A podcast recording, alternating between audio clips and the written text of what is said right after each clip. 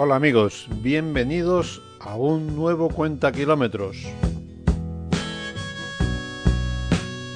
En esta ocasión dedicamos el programa íntegro al disco Harvest de Neil Young, que este año 2022 cumple el 50 aniversario de su publicación.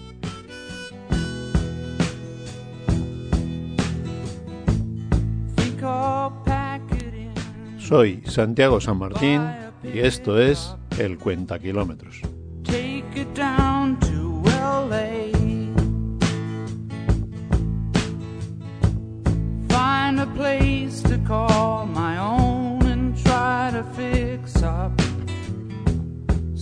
A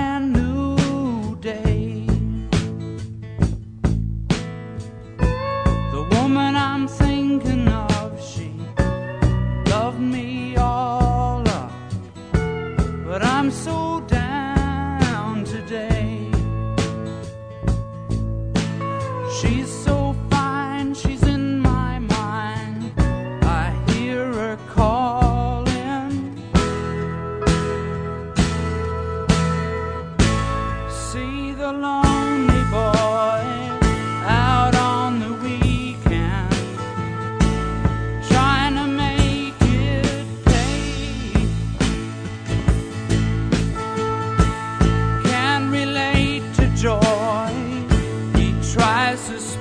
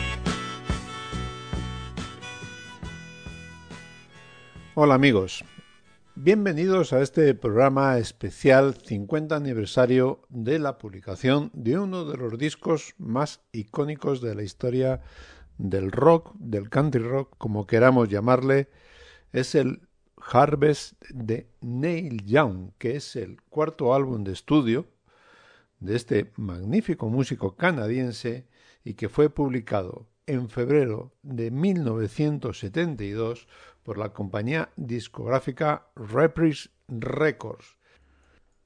La historia de la grabación de este disco, aunque es muy conocida, eh, está relatada en muchos artículos, libros y demás, aunque yo mm, voy a hacer mención a lo publicado en su día en la revista Acoustic Guitar Magazine, en la que se incluían entrevistas con el productor de este disco, Elion Meiser, entre otros.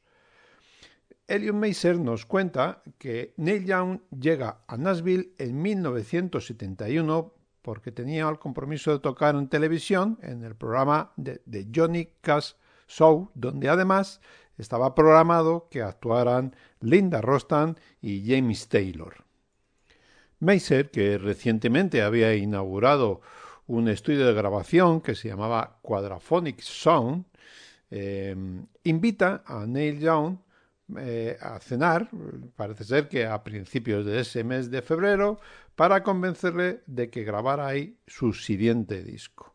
Bueno, parece ser que, sí que le debió de convencer, pero que le comentó que para poder hacer esa grabación necesitaba un batería, un bajista y un guitarrista. Dándole vueltas a, a este tema, eh, Meiser, que estaba grabando en aquellos momentos un grupo que era muy conocido en la zona que se llamaba Area Code 615, les propone a los tres músicos, Kenny Budre, que era el batería, al bajista Tim Drummond y al guitarrista Ben Kate, que se incorporen a la grabación de lo que iba a ser el nuevo disco de Neil Young. A este grupo de músicos de sesión, a los que se une Jack Nietzsche, que tocaba piano y la slide guitar, y también puntualmente John Harris, que sería el encargado de tocar el piano en el tema que lleva por título Harvest. Pues como digo, a este grupo de músicos se les llamó los Stray Gators. Pues ya teníamos casi todo preparado para que empezara a grabarse este icónico disco de 1972, que se abría con el tema con el que hemos abierto este programa especial, que era el primer tema del disco Out of the Weekend y que era una balada típica de música country donde destaca la interpretación del pedal steel guitar de Ben Kate. Este disco que se componía por 10 canciones em, y que se abría con el tema que hemos, con el que hemos abierto este programa de hoy, el Out of the Weekend, continuaba con el tema Harvest, que es el tema que daba título al disco y que estaba interpretado por los músicos de Stray Gator, pero en este caso con la incorporación al piano de John Harris, que lo hemos comentado también un poco al principio, y que le da un toque muy, muy personal al, al, sonido de esta canción, aunque también se le añade un sonido muy minimalista a cargo del batería, Kenny Budray, que la particularidad nos, nos dice solamente tocó con una mano la caja y el bombo. El biógrafo de Neil Young eh, David Downing, eh, haciendo comentarios sobre la letra de la canción de Harvest, dice que siente que la canción funciona como un sueño, estando tan llena de reconocimiento, pero tan poco sentido. Hay otros que han abordado la letra de esta canción, como puede ser el, el, crítico musical Johnny Rogan, que describe la letra como una presentación de preguntas retóricas sobre una relación con una mujer. John, eh, que ha sido preguntado muchas veces por este, por este disco y por las letras de las canciones, ha declarado que esta canción, como la de Out of the Weekend, que es con la que hemos abierto el tema, y Heart of Gold, que la vamos a escuchar más adelante, se inspiraron en su entonces floreciente amor por la actriz Carrie Snodgrass. Os dejo con la canción Harvest.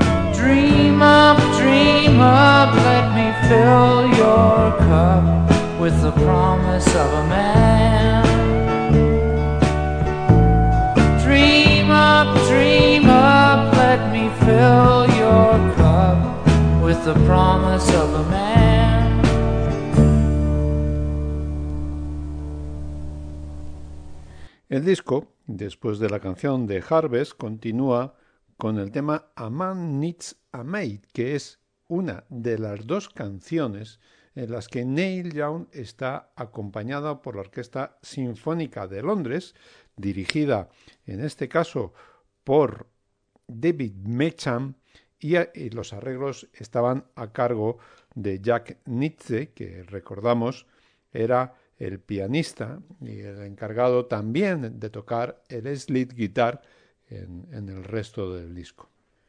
Entrevistado a Neil Young en relación a la letra de esta canción, que en su momento, porque en parte de la letra hace menciones de eh, sirvientas eh, como alguien que está eh, un poco supeditado a él, le preguntaron sobre, sobre este tema y él lo que contestó que dijo que en realidad no significa lo que dice. Es solo la idea de que alguien pensaría lo suficiente como para decir algo así, lo que demostraría que algo más estaba sucediendo.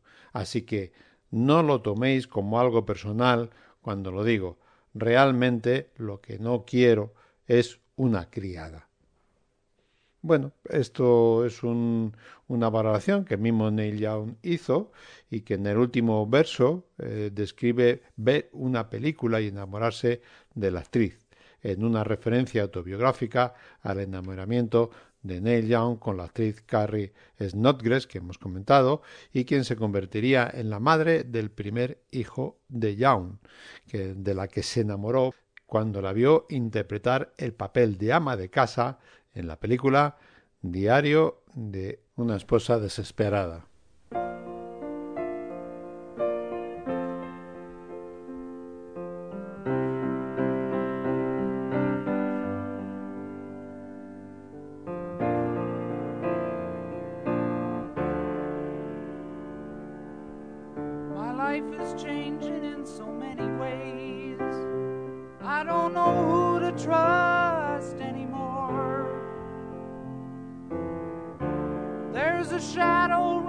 Through my days like a beggar going from door to door. I was thinking that maybe I'd get a maid, find a place nearby for her to stay. Just someone to keep my house clean, fix my meals, A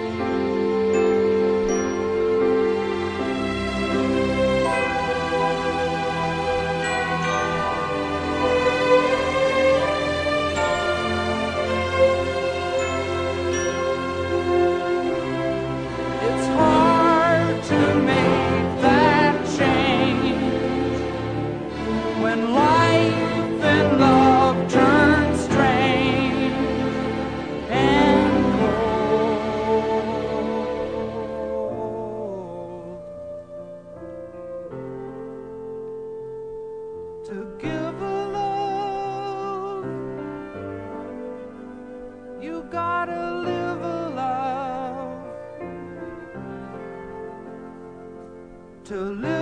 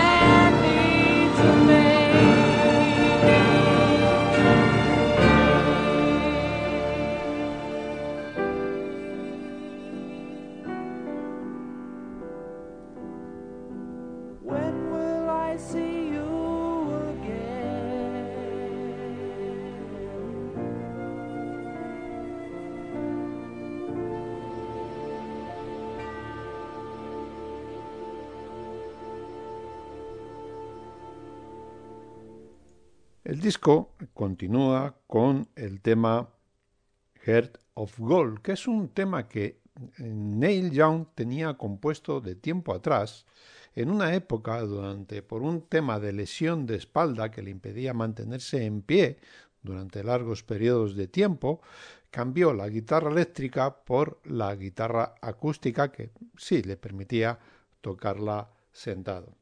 De hecho, esta canción, que fue grabada en 1971 en las primeras sesiones de la grabación del disco, eh, y en la que se acompaña a las voces de James Taylor y Linda Rostan, y que originalmente eh, iba a ser tocada al piano y así fue interpretada en los primeros conciertos en solitario de Neil Young antes de la grabación del disco, que abandona la interpretación del piano en favor de la guitarra al momento de incluirla en el disco. Quiero hacer mención especial a que este tema eh, solo se hicieron dos tomas, no hubo que hacer muchas más tomas de la canción y eso que además que eh, al ser de las primeras sesiones de grabación los músicos, los Street Gators, todavía no conocían muy bien a Neil Young, lo que generó una espontaneidad que fue crucial para dar esa esencia y esa magia que tanto se aprecia en esa canción. Eso no había ocurrido en ninguna de sus canciones, por lo que quedó muy gratamente fascinado. Esto a su vez también se vio reflejado en el álbum Harvest, que creo que probablemente es el mejor disco que he hecho, afirmó en su día para la revista New Musical Express Neil Young.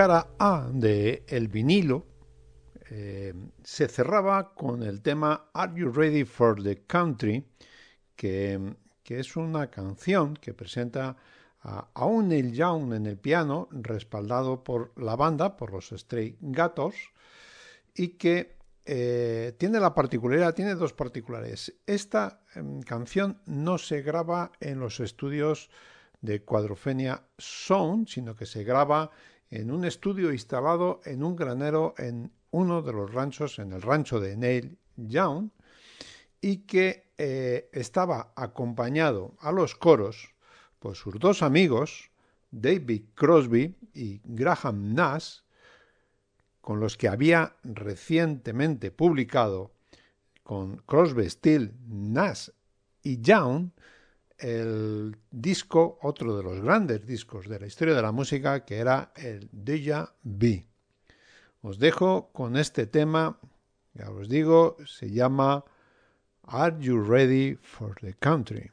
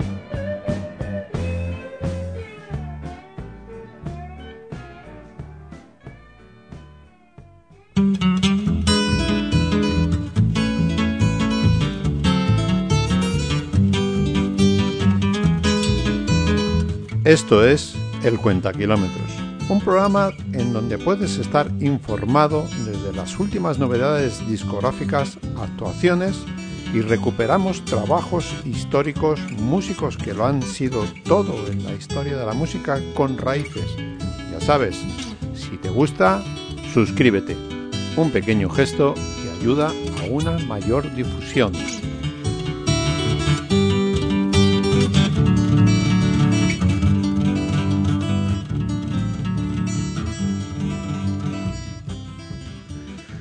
La cara B del disco se abría con el tema Old Men, que es un tema en el que tiene varias particularidades.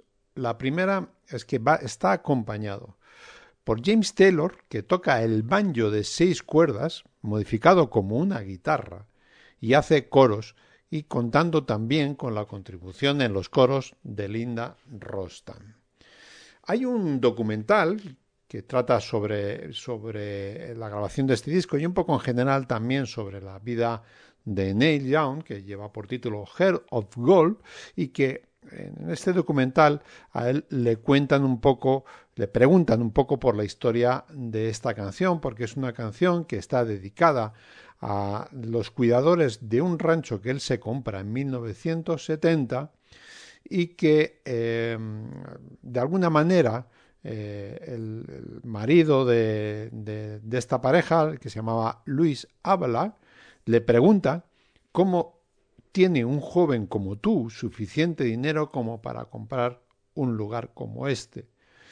Y que la respuesta de Neil Young no podía ser otra que, que se lo compró por, porque era una persona muy afortunado y que el tal Luis Ábala le contestó que esto es lo más descabellado que he oído jamás a la hora de comprar un rancho que costó 350 mil dólares de 1970.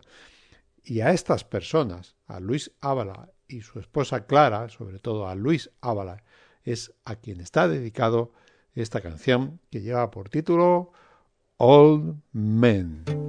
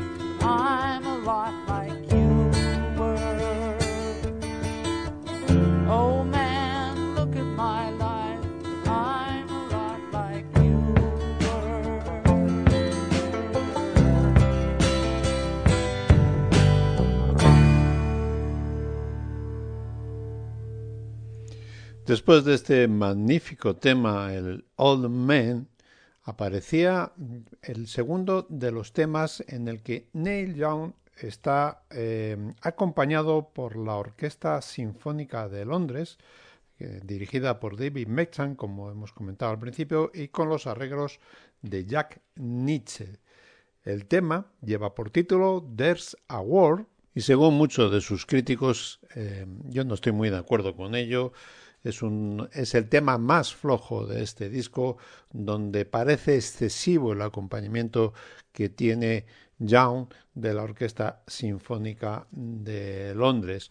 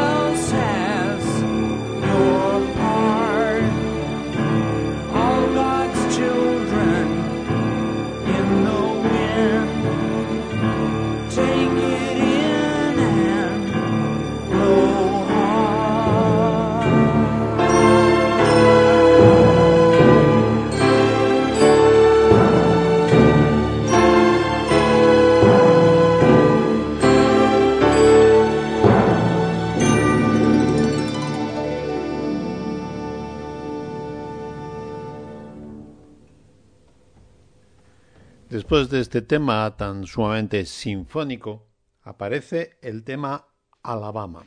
Este tema, que es un tema que ha traído mucha discordia y mucha historia y mucho, mucho mm, negro sobre blanco, hablando de este tema y las connotaciones que tuvo este tema. Aunque la disputa no viene inicialmente por el tema de Alabama, sino que en 1970, en, un disco anterior, en el primer disco en solitario de Neil Young, que llevaba por título After the Goal, Neil Young incluía un tema que se llamaba Southern Man, que se puede traducir por, sureño. Y este tema es una crítica contra la actitud imperante en los estados del sur de Estados Unidos hacia la esclavitud y la segregación racial. La letra en esa canción, no en la de Alabama, decía algo así como Sureño, no pierdas la cabeza, no olvides lo que hice tu buen libro. Al final vendrá un cambio para el sur, ahora tus cruces arden rápido, sureño. He visto el algodón y he visto los negros, altas mansiones blancas y pequeñas chabolas. Sureño, ¿cuándo les pagarás por ello? He escuchado gritos y látigos chasqueando. ¿Por cuánto tiempo? Lilibel, tu pelo es castaño dorado, he visto a tu negro dejarse caer por aquí. Juro por Dios que voy a tumbarlo. He escuchado gritos y restallar de látigos. ¿Por cuánto tiempo? Pues esta es la canción que, genera un, un, primer conflicto entre Neil Young y el grupo Los Linear Scanner.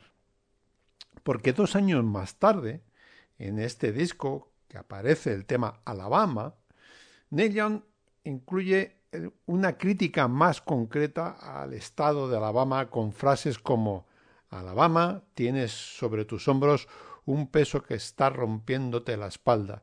Tu Cadillac tiene una rueda en la cuneta y la otra en la carretera. Oh, Alabama, puedo verte y estrechar tu mano, hacer amigos allí abajo en Alabama. Soy de una tierra nueva, vengo a ti y veo toda esta ruina. ¿Qué estás haciendo, Alabama? Tienes al resto de la Unión para ayudarte. ¿Qué está yendo mal?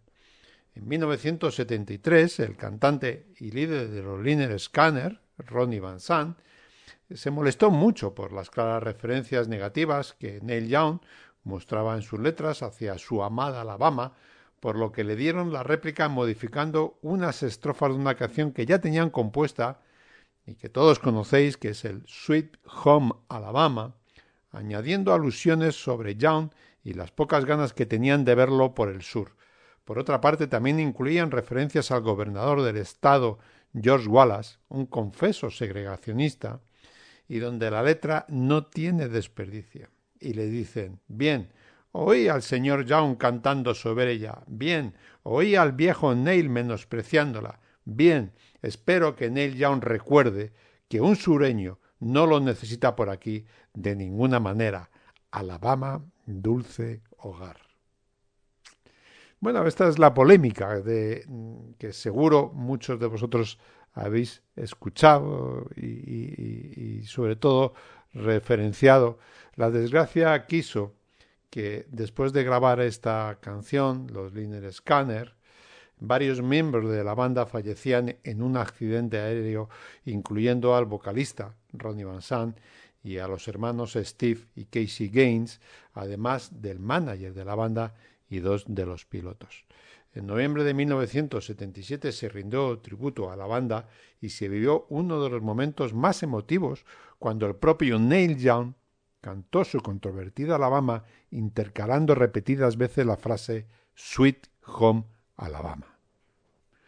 Me he permitido mm, contaros esta historia porque seguro que muchos de vosotros habríais escuchado esta disputa que tanto, tanto afectó a esta canción Pocos conocen que viene de una canción anterior que es el Southern Man y que, que bueno, pues que al final, desgraciadamente, eh, por el fallecimiento sí sirvió en ese homenaje, en ese tributo que se hicieron para que se hicieran las paces, aunque también Neil Young siempre reconoció que se había pasado a la hora de escribir tan genéricamente a una gente de un estado tan amplio como es el estado de Alabama. Bueno, en esta canción, eh, Alabama, hay que contar además con el acompañamiento en los vocales de David Crosby y Stephen Stills. En este caso es, Stephen Stills y no Graham Nash, con el que eh, con Stephen Stills sabemos eh, recordamos el programa anterior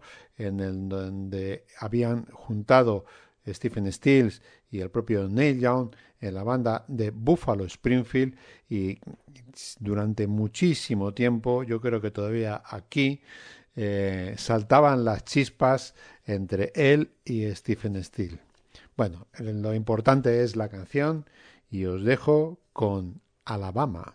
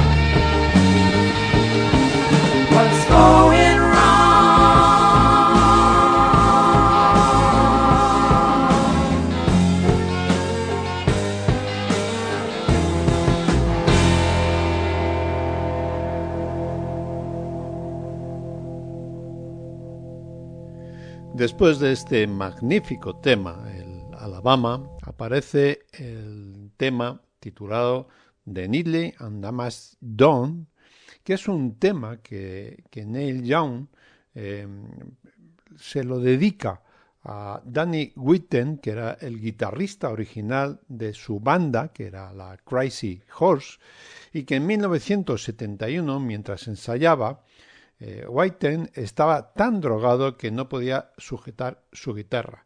Por ello, Young lo despidió y le pagó un billete de avión a Los Ángeles y le dio el dinero para la rehabilitación. Nada más llegar a Los Ángeles, Whiting sufrió una sobredosis de alcohol y Valium y murió.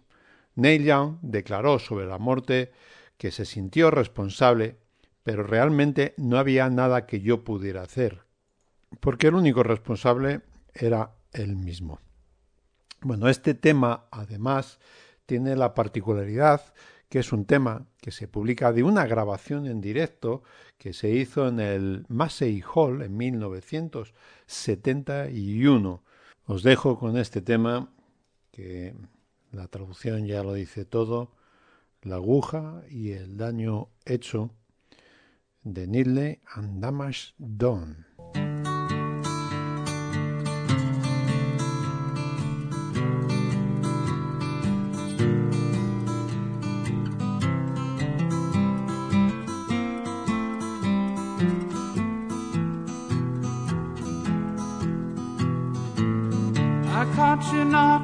My cellar door. I love you, baby, can I have some more? Ooh, the damage done. I hit the city and I lost my band. I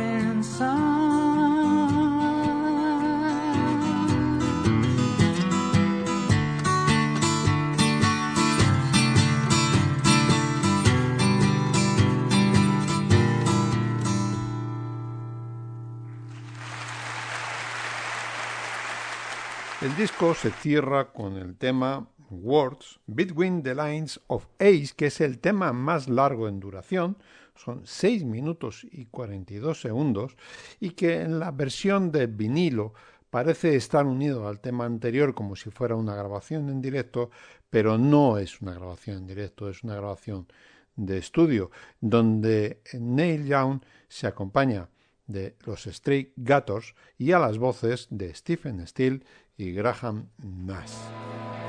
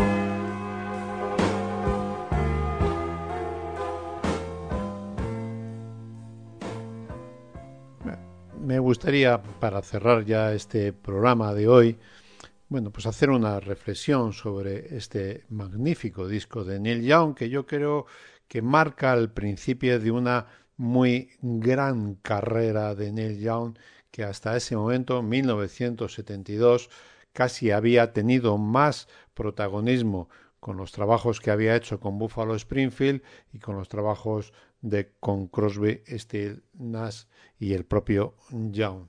Bueno, yo creo que es un disco también muy generacional, mucho de nuestra generación ha crecido con él, hemos disfrutado mucho con, con su música, algunas veces no entendíamos lo que nos decía, espero que de alguna manera yo os haya explicado un poco más este, la historia de este disco, lo que Neil nos quiso contar en su momento, pero en definitiva también lo que pretendo, lo que me gustaría conseguir es que os olvidéis de todo esto, disfrutéis de la música, disfrutéis de este gran disco, disfrutéis de Neil Young, controvertido Neil Young, y al final, pues, pues es lo que es, ¿no?